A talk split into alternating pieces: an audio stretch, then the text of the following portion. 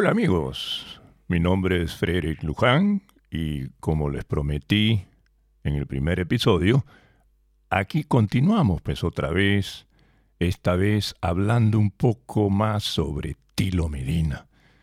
Este personaje, digamos, medio excéntrico, podríamos decirlo así, eh, especial, pero también optimista y alegre. A ver qué nos comenta él en este segundo episodio, porque nos vamos a entrevistar con él.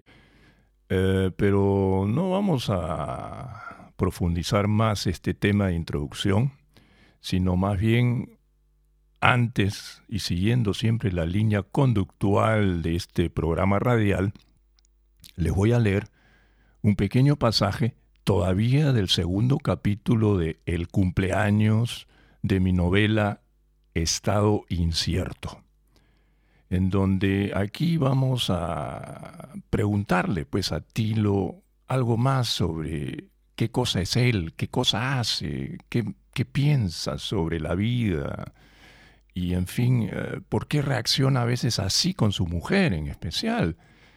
Y no solamente con su mujer, porque no vamos a introducirnos uh, sobre otros capítulos, sino que estamos focalizados básicamente todavía en el segundo capítulo del cumpleaños. Aló, Tilo. Sí, hola. ¿Quién habla ahí? Yo, pues, Frederick Luján. Ah, mi autor, mi creador. ¿Cómo está usted, pues, hombre? Pues, a usted, pues, con sus preguntitas. A ver, ¿qué cosa me tiene usted para hoy día? Bueno, bueno, Tilo, este, tú siempre tan pícaro.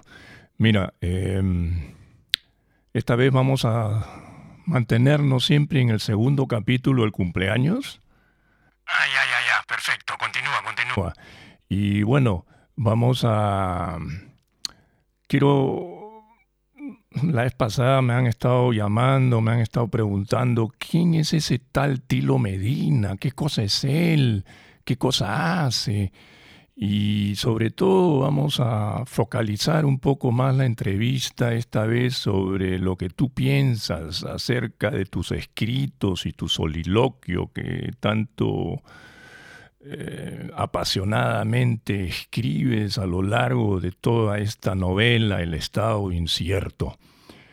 Uy, caramba, has dado justo en la yema, o mejor dicho, en la herida, porque yo estoy te voy a ser franco, te voy a ser franco, yo estoy muy apenado, muy apenado y muy adolorido viendo cómo mi país, el Perú, se está yendo pues al pique, pues porque es la misma gente, la misma gente la que tiene la culpa. Pero bueno, bueno, bueno. Cae a pelo, cae a pelo creo que tus preguntas. Ojalá pues que me preguntes lo adecuado, si no yo te repreguntaré. ay, ay, ay. Continúa, continúa. Perfecto, no vamos a perder más el tiempo, Tilo, y te voy a leer entonces el pasaje, ¿ya? Y dice así, ¿ya? Escucha, escucha nomás, ¿ya? Perfecto, perfecto. Soy todo oídos, soy todo oídos.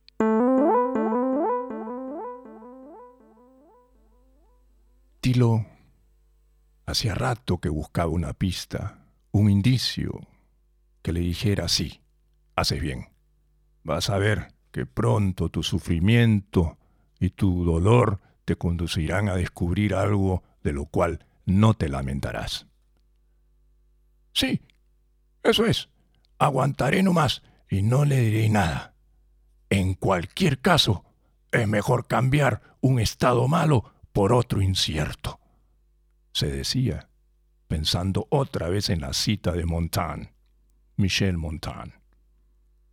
Siempre le habían fascinado esos uh, escritores escépticos que escribían sobre temas existenciales y de crítica aguda contra la realidad humana. Laura dormía como una marmota. Era como las tres y media de la mañana. Coincidiendo con una fuerte punzada de dolor que le vino desde la nuca y se irradiaba en forma dispersa, discontinua por toda la columna vertebral hasta los dedos de los pies, Tilo soltó un grito de ¡Maldito morbo! Que menos mal que no despertó a su mujer. Prorrumpió el nombre morbo con tal convicción que cualquiera hubiera dicho que finalmente había descubierto la gran incógnita. Era como si el héroe que se sentía y la voz de su conciencia se hubiera fusionado para dar forma a otra figura, que era él, que era su propia enfermedad, o al menos eso que le causaba siempre el dolor. Su mujer seguía durmiendo plácidamente, apretando su oreja a la almohada, mientras Tilo se frotaba desesperadamente la cintura y las piernas, como si con ese movimiento pudiera extraer ahora de su cuerpo a su morbo. Moviéndose como lagartija, cambiaba de posición y sin parar de pronunciar el nombre para ver si el dolor desaparecía, se daba cuenta de que, por el contrario, éste aumentaba cada vez más. Parecía un cuerpo vivo que se dispersaba dentro de los tejidos celulares de su cuerpo, de su propio organismo, y que también le producían curiosidad, mucha curiosidad. Se levantó de la cama y, deambulando maltrecho y quejumbroso, siguió hablando en voz alta. ¡Au! ¡Mierda! ¡Morbo! No me hagas doler así. Caminaba a tientas por la sala, apoyándose donde pudiera. Eh, en vez de hacerme sufrir ahora con esos hincones, ¿por qué no mejor nos aliamos? Y tropezó con el filo de la alfombra cayendo de cara al suelo. Bueno, ya hemos leído este pasajito y bueno, antes de preguntarte, obviamente, sobre el fondo de este pasaje y de que por qué gritas es con tal convicción, maldito morbo, me gustaría, o mejor dicho, mi público, lector o oyente, le encantaría escuchar algo más sobre ti. ¿Qué cosa eres tú?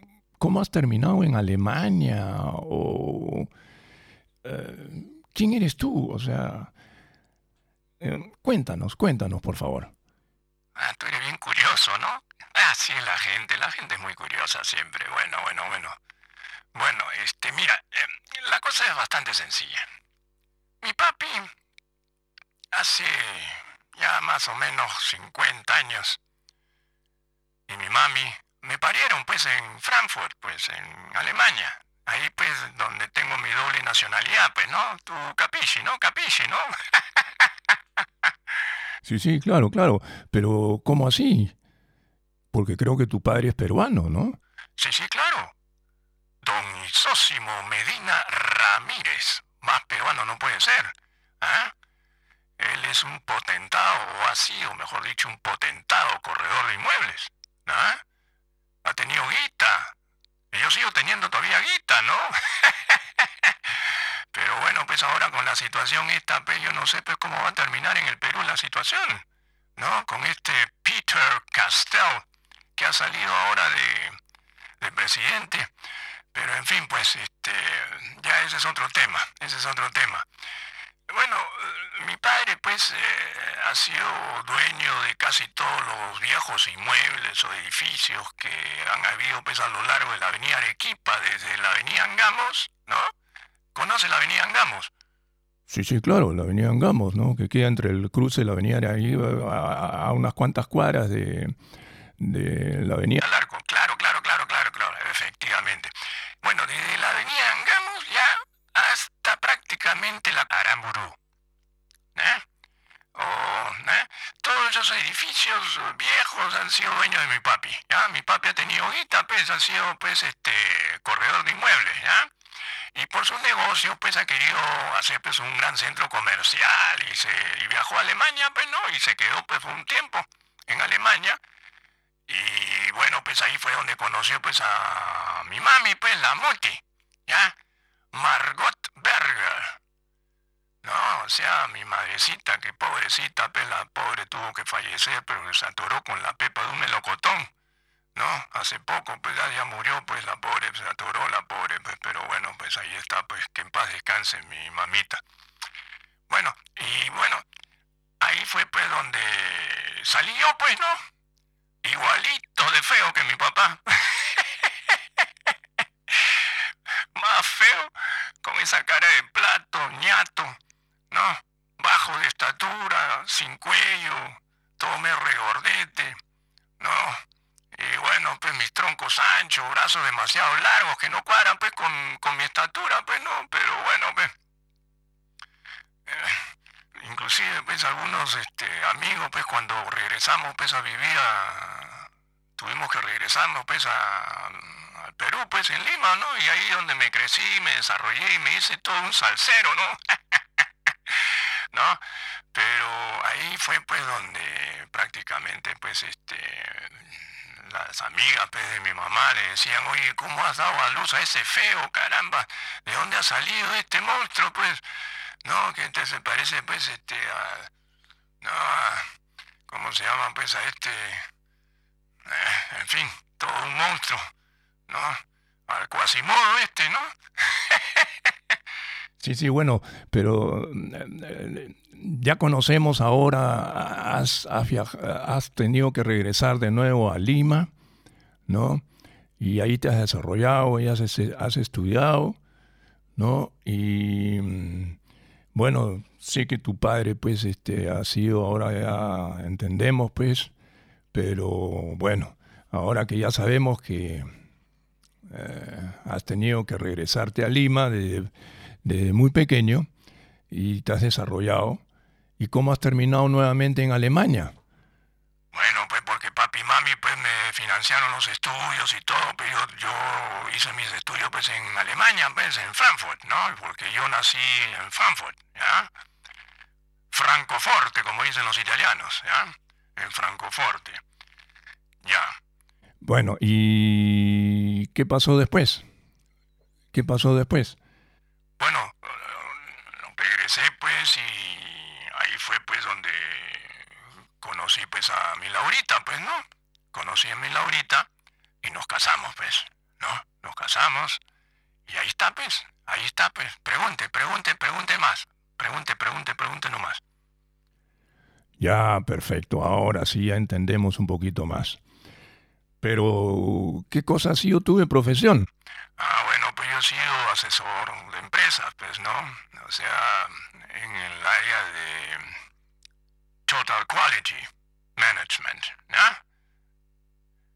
Esa, en esa línea me he desarrollado, y, pero bueno, pues me vino la debacle, pues, y no pude, no pude desarrollarme más, pues, así que tiré la toalla nomás, pues. Tiré la toalla nomás y bueno, seguí para adelante nomás, pues, ¿ya? Ah, perfecto. Entendemos, entendemos. Bueno, ahora sí, vamos con la primera pregunta. Y bueno, ¿quién, ¿quién es ese tal morbo? ¿Por qué gritas de esa manera, maldito morbo? ¿Tú estás enfermo? ¿Qué enfermedad tienes? ¿Qué ha pasado contigo? Bueno, mira, mi situación ha sido bastante crítica porque según los médicos, sobre todo pues ese, ese Kaminsky, ¿no? Ese Kaminsky se cree pues, la divina pomada, ¿no? Me ha detectado que yo tengo esa enfermedad polineuropatía crónica inflamatoria, ¿no? Y aparte de eso, pues la doctora en inmunología también detectaron que me falta pues, pues un una, sustancia que se llama el IgG, que es la inmunoglobulina G, ¿no? Por eso que soy muy susceptible a tener todas esas enfermedades y todas las cosas. Pero yo me cago en la nota, pues, me cago en la nota, en la enfermedad. Pero bueno, ya me, me, estás preguntando cosas que de repente deberíamos hacerlo más, más adelante, porque tú me has preguntado por qué sale el maldito morbo. Bueno, sí, pero tenemos que saber un poco cuál es tu enfermedad, pues qué es lo que tienes. Bueno, yo estoy jodido, pues, estoy jodido y voy a terminar jodido hasta el resto de mi vida, pero bueno, pues, como tú ya me has matado en la novela, ya me he muerto, pues me he matado, pues me han matado, pues ahí estoy muerto, pues ya. tu Tilo, siempre tan directo. Sí, claro, soy directo, pues, porque tú me preguntas cosas, pues, que no cuadran, pues. Sé más directo, pues. Ah, bueno, está cachaciento. Bueno, bueno, bueno, bueno, bueno. No vamos a, preguntarte estas cosas. Em, ¿De dónde nació y qué pasa con Laura? ¿Por qué? Eh, porque tengo entendido que tú te han venido unos dolores insoportables, ¿no? Unos dolores insoportables por todo el cuerpo, que has tenido que despertarte como a las tres y media de la mañana, ¿no? Prácticamente casi llorando. Y de ahí fue donde, mientras sobabas todas tus, tus articulaciones, eh, por el dolor que tenía las piernas y todo eso, este, comenzaste pues, a gritar Maldito morbo. ¿De dónde sale esa, esa palabra morbo? Oiga usted, usted que es medio letrado ya debería saber cuál es el significado pues, etimológico de morbo. Morbo no es otra cosa alteración de la salud del cuerpo, pues, este, brother. ¿Ya? O sea, yo mismo sentía que algo en mi cuerpo no andaba bien, no andaba bien, ¿ya? y en pocas palabras es sinónimo alteración de la salud del cuerpo, no es otra cosa que enfermedad. Así que yo le he llamado a esta, este sentimiento, esta, esta, esta rara sensación que me vino en el cuerpo, que ya hace ya varios meses que me ha estado trabajando y que Laura me decía, oye, tienes que ir al médico, tienes que hacerte esto, tienes que hacerte el otro, que no sé cuánto.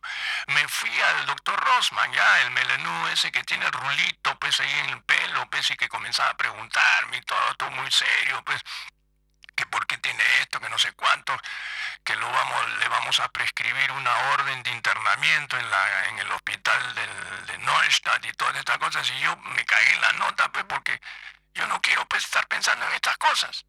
Yo sé que mi enfermedad pues, eh, no tiene cura. O sea, inconscientemente yo ya sabía que mi enfermedad no tiene cura. Entonces, no me quedó otra cosa que me vino pues uno de esos ataques de dolor en plena madrugada a las 3 a las tres y media de la mañana y mi Laurita estaba durmiendo, por supuesto, pues, ¿no? Estaba durmiendo. Y yo, pues, grité, maldito morbo, pensando, pues, justamente en esta enfermedad, ¿no? Allá, pero... Y bueno, pero ¿qué relación tiene este morbo con, el, con, con, con, esta, con esta situación tuya? ¿No? O sea, crees de que gritando así y después este creo que sacas hasta tus propias deducciones, ¿no? Si no, no, no, no, sé qué, qué, piensas tú al respecto. Sí, sí, efectivamente. Porque eh, en ese momento, eh, como, como, como en el pasaje dices, pues, y es, has escrito que era, me sentía yo el mismo héroe, pues el mismo Superman, pues, que tenía que aguantar, no me queda otra cosa que Superman, pues tenía que aguantar esos dolores. Y yo lo que buscaba es aliarme pues con mi enfermedad, aliarme, ser amigo de mi enfermedad. Y eso es lo que busco, ¿no? Y, y eso me ha ayudado y me ayuda y me sigue ayudando siempre, porque ahí está el problema, pues, ahí está el problema porque todos estos enfermos, pues, este, lo único que piensan es su enfermedad y ahí están equivocados, ¿no? Porque el problema no es la enfermedad, el problema es uno mismo, ¿no?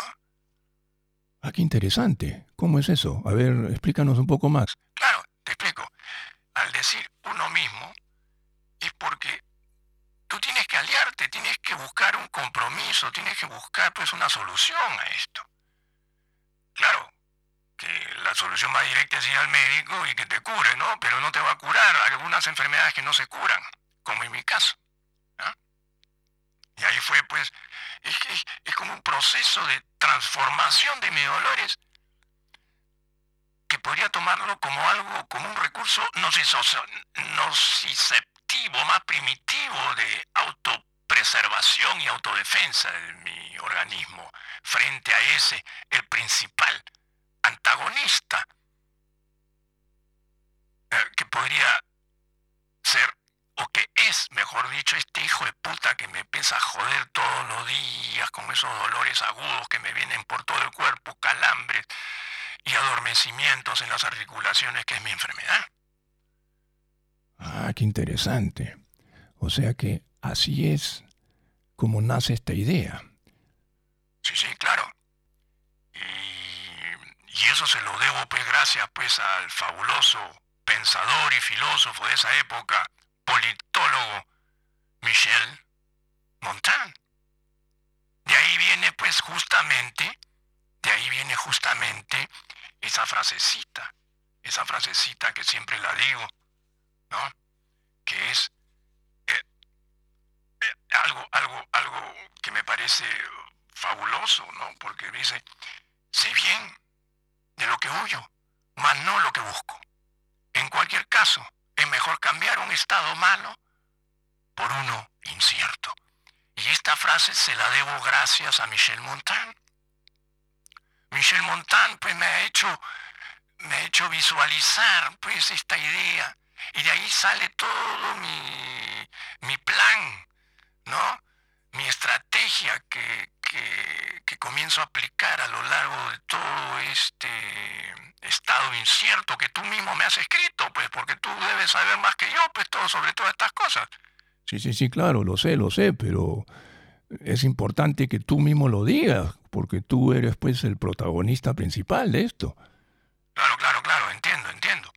Pero bueno, pues este, y a eso, y, a eso va pues justamente de que la, gente basta que le digan, oye, tú ya tienes una enfermedad, como que se, como que se conmiseran ellos mismos, ¿se dan cuenta? Y yo quiero romper esos esquemas. Y mi mujer es una de ellas. Y ese es uno de los motivos por la que yo, pues, eh, a mi Laurita, pues, aparte, pues, que es recontra materialista, pues, le gusta, pues, medio fetichista, pues, le gusta todos sus, sus adornos y todo, todos esos adornos que tiene en la casa. Sí, sí, sí, ya sé, ya sé, pero eh, cuéntanos un poco, ¿por qué? ¿Por qué? ¿Qué, qué pasa? Eh, ¿Quién es ese Michel Montaigne? O sea, ¿por qué has elegido? Bueno, mira, te explico. Michel Montaigne pues, es un, nació en la época del Renacimiento francés, allá por la época del siglo XVI. Un gran pensador, un gran político también. ¿eh? O sea, era un aburguesado, así igual que yo, pues, ¿no? Porque mi papi era aburguesado, pues aristócrata, pues le gustaba la buena guita, ganaba su buena guita, pero tenía mucho carisma mi papá, ¿no? Don Isósimo. Y en este caso, Michel Montaigne muy parecido, pero en hace varios centenares de años, allá por el año más o menos 1572, en donde aparecían, habían todas estas turbulencias y polarizaciones religiosas en Francia, y esa inestabilidad política, justamente igual que en Lima y en todas partes del mundo, ¿no? En Afganistán, lo que estás viendo ahora, ¿no? Afganistán, ¿no? En Francia, no, en Estados Unidos, todas estas este, contubernios sociales que hay, todas estas polarizaciones religiosas, de adoctrinamiento religioso, eh, y, sobre todo la, la, la, la, inestabilidades políticas, ¿no? Y ahí viene la pena que yo tengo, y gracias y te agradezco, mi amigo creador. Mi amigo, mi amigo creador, y, y Dios, por haberme creado y, tener la posibilidad de pues, expresarme, de poderme expresarme. Bueno, bueno. Bueno, pero no nos dispersemos ahora. Eh, yo no quiero que sea este un espacio político.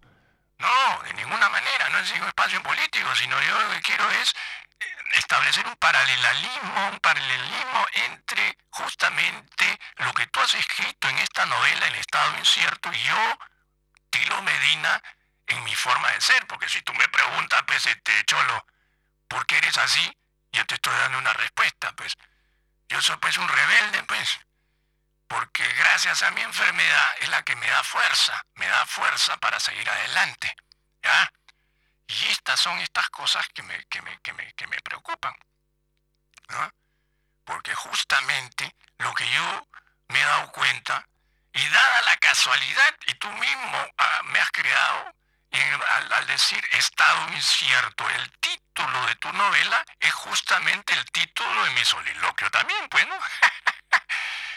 de mi soliloquio que yo, en donde eh, comienzo a, a, a masturbarme pues mentalmente pues con mi morbo, ¿no? Que es como una musa, es mi musa.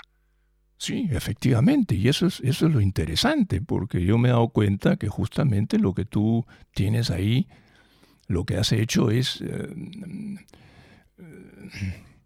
pensar, no pensar en la enfermedad, y lo que estás haciendo ahora es justamente con tu morbo, comienzas a transformar todo el proceso de tus dolores en algo escrito. Efectivamente, tú lo has dicho. Inteligente eres usted, ¿ah? ¿eh? Bien inteligente es usted, ¿ah? ¿eh? ya, ya, ya, ya, ya. Basta de salamanerías, ¿ya? Basta de salamanerías. Bueno, continúa. Bueno, sí. Eh, mira, la cosa es así. Porque efectivamente, ¿no?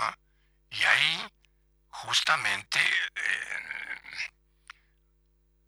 comienzo pues yo cambiar un estado malo por uno incierto. Es una frase que me encanta decirla porque es la única manera en donde yo puedo decir, bueno, efectivamente, lo que yo estoy tratando es buscar cambiar mi estado malo por un estado incierto, por otro estado, en donde yo voy buscando, como todo ser humano va buscando hasta ahora siempre, algo el estado incierto. El estado incierto lo anda buscando en todas partes. Pero bueno. Ah, qué interesante, Tilo. Creo que nos has aleccionado ahora con algo nuevo y me parece muy interesante. O sea, podríamos concluir entonces, según tus apreciaciones, que paradójicamente y como catarsis, mientras más sufres y luchas contra esa enfermedad que avanza letalmente, tú decides aislarte cada vez más en tus propios proyectos literarios, en este caso tu soliloquio que tú mencionas, y dar rienda suelta pues a tu imaginación y sabe Dios qué cosas, dando y así eh, conviertes eh, tus dolencias, digamos que podríamos decir... Angustias, cholo, angustias, ¿no? si quieres te ayudo, angustias y dolores, esos, esos malditos dolores que me vienen todos los días, en magnífico recurso de trabajo, pecholo. ¿No? Es el mejor analgésico para mí. Al menos no hay terapias que me puedan ayudar en ese sentido. Yo mismo me autoprescribo. ¿no? Logro recursos de trabajo y me sumerjo, pues, en un mundo físico ficticio y comienzo a conversar pues también con mi morbo, mi figura, mi todo. Ella es la que me da mi musa o mi muso, me da pues este la fuerza pues y me convierto pues en Superman. Interesante, interesante. Yo creo que lo podríamos tomar como ejemplo también para muchos otros aspectos de la vida. Pero por supuesto, Cholo. Usted, usted sí que es inteligente. Por algo me ha creado, pues. Efectivamente. Efectivamente. Y ese es el problema. Ese es el problema de la gente hoy en día. ¿No? Que la gente se sumerge en sus problemas. Basta que le diga, ya tiene un problema, se sumergen, se sumergen, se sumergen. Y eso es lo que sucede ahorita actualmente, pues, en el Perú. Y por eso que quiero hacer, pues, este especie de paralelismo. Bueno, pero ya te he dicho que no tratemos de no eh, focalizar este problema político, sino más este en cuanto a la, novela. No, Pecholo, pero hay que pues, este, maleable, pues, hay que ser flexible, pecholo. Pues, deja, deja, déjame, déjame mencionarte algo. ¿Qué lo que pasa, pues, con el Peter Castle? Este Peter Castle, lo digo en inglés, pues, para hacerle que más, más cachita, pues, ¿no? No es él el problema. El problema es la gente. La gente tiene temor, tiene miedo a todo. Así como la gente tiene, cuando le dicen tú estás enfermo, ya, tiene, ya automáticamente tiene miedo. Miedo al dolor, miedo a esto, miedo a lo otro que va a venir. No. Vivan la vida, vivan la vida. ¿No? Y ahí viene pues también ese paralelismo. Yo escribo pues más adelante en mis, en mis figuras, en mis masturbaciones mentales, en mis pajazos mentales. un buen pajazo, pues, ¿ya? Ya, ya, pues un poco, pues ya, pues este, contrólese un poco con su terminología, ¿ya? Acuérdese que estamos en un espacio radial. Sí, ya sé, ya sé, ya sé. Bueno, bueno, bueno. En mis ideas tenemos que ser más flexibles, ¿no? Y por eso, por ejemplo, yo hablo y menciono mucho, por ejemplo, también hay, hay un espacio de tu novela en donde me hago amigo de Emil, un alemán ya, digamos, ya anciano prácticamente, 70 años, también enfermo y que sufre de Parkinson y nos hacemos muy amigos. Es mi compañero, mi compañero de cuarto en el hospital. Este, caramba, yo con mi mente que ya está media reblandecida por todos estos medicamentos que tomo. ¿Cómo se llama? Neustadt, Neustadt, el hospital de Neustadt. Ahí es pues en donde tomo como parámetro y como línea conductual de mi plan que juntos lo vamos a poner en práctica,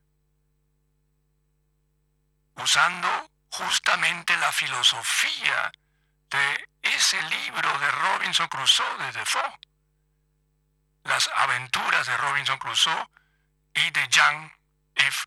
Rousseau, ¿no? Con su niño Emilio.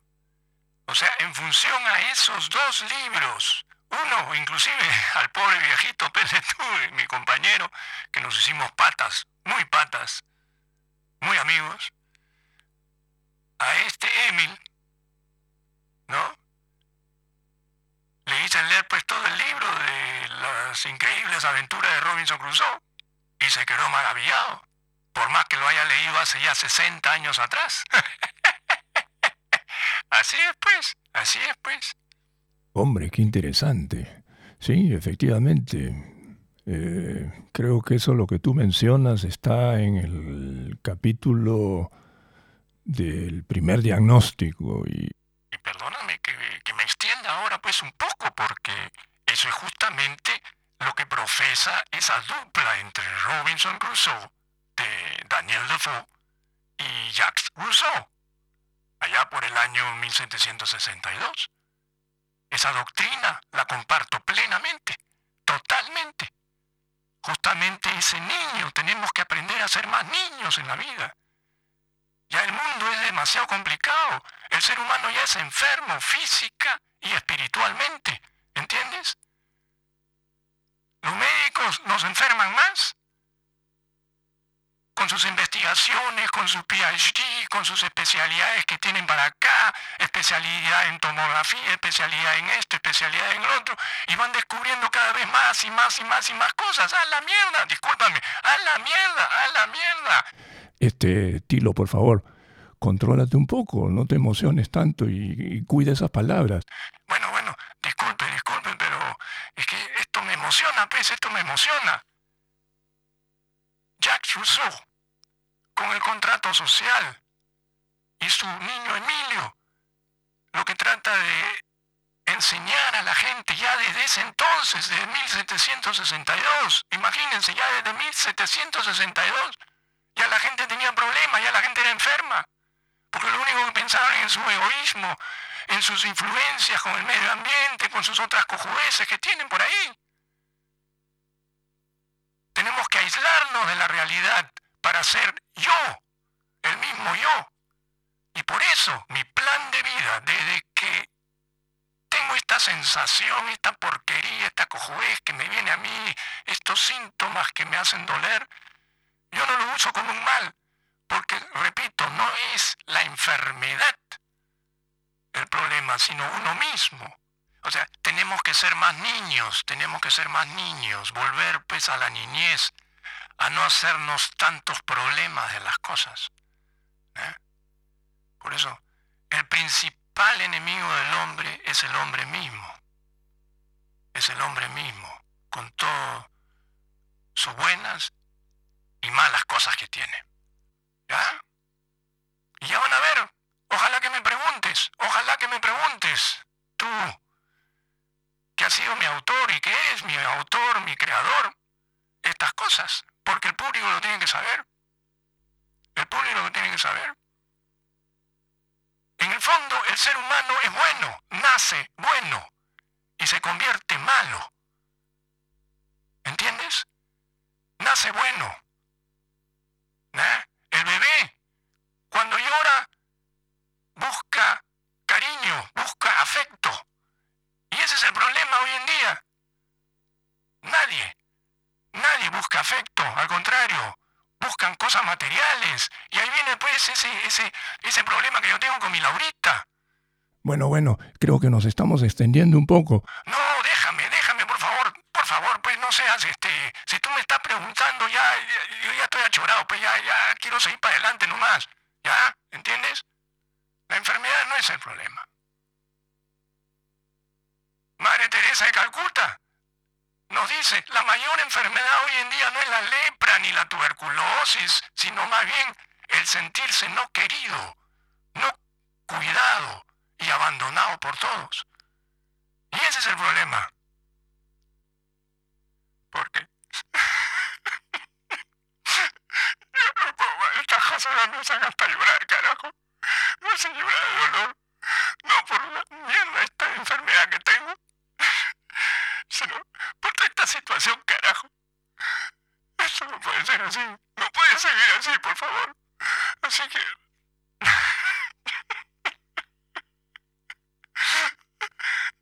Cálmate, cálmate, por favor. Tilo, Tilo, no, no, no ha sido mi intención este, herirte ahora. No me estás hiriendo. Es que yo mismo me estoy cas- castigando, carajo, por no haberlo hecho antes todas estas cosas.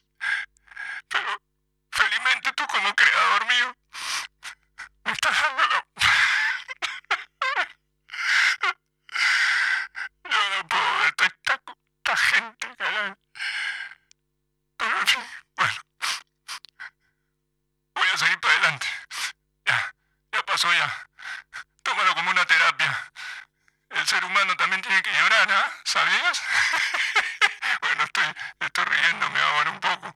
Más vale hay que reírse, ¿no? Porque, bueno, ahora estoy más calmado. Bueno, bueno, qué gusto me da, Tilo. Cálmate ahora un poco y vamos a seguir para adelante, ¿ya? Vamos a seguir para adelante, ¿ok? No te preocupes.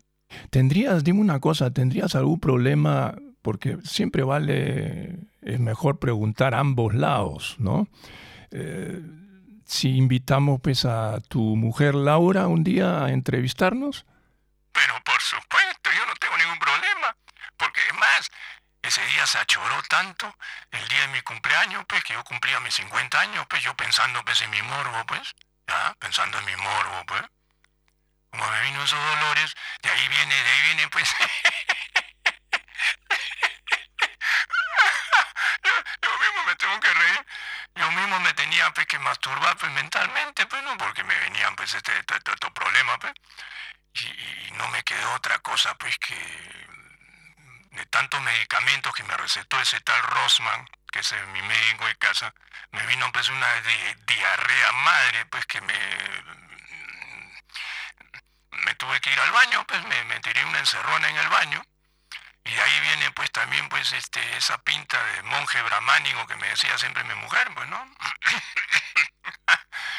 y me encerré pues, pero yo no quería pensar pues en la diarrea, pues. Y mientras pues este que estaba pues este soltando toda la guacha floja que tenía, agarré pues todo el rollo de papel higiénico y comencé pues, a escribir en mis masturbaciones mentales cosas acerca de morbo y mis sentimientos acerca de toda esa diarrea.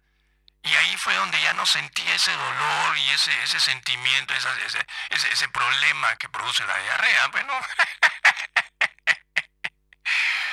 ahí cuando lean en el pasaje, ahí está en el pasaje del libro.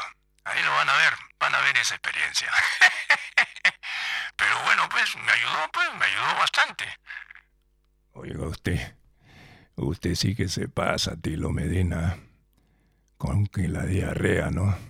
Ah, sí, pues claro, hay un pasaje pues en donde te tiras una encerrona en el baño, pues si tu mujer te eh, fue en el mismo día de tu cumpleaños, te estaban buscando.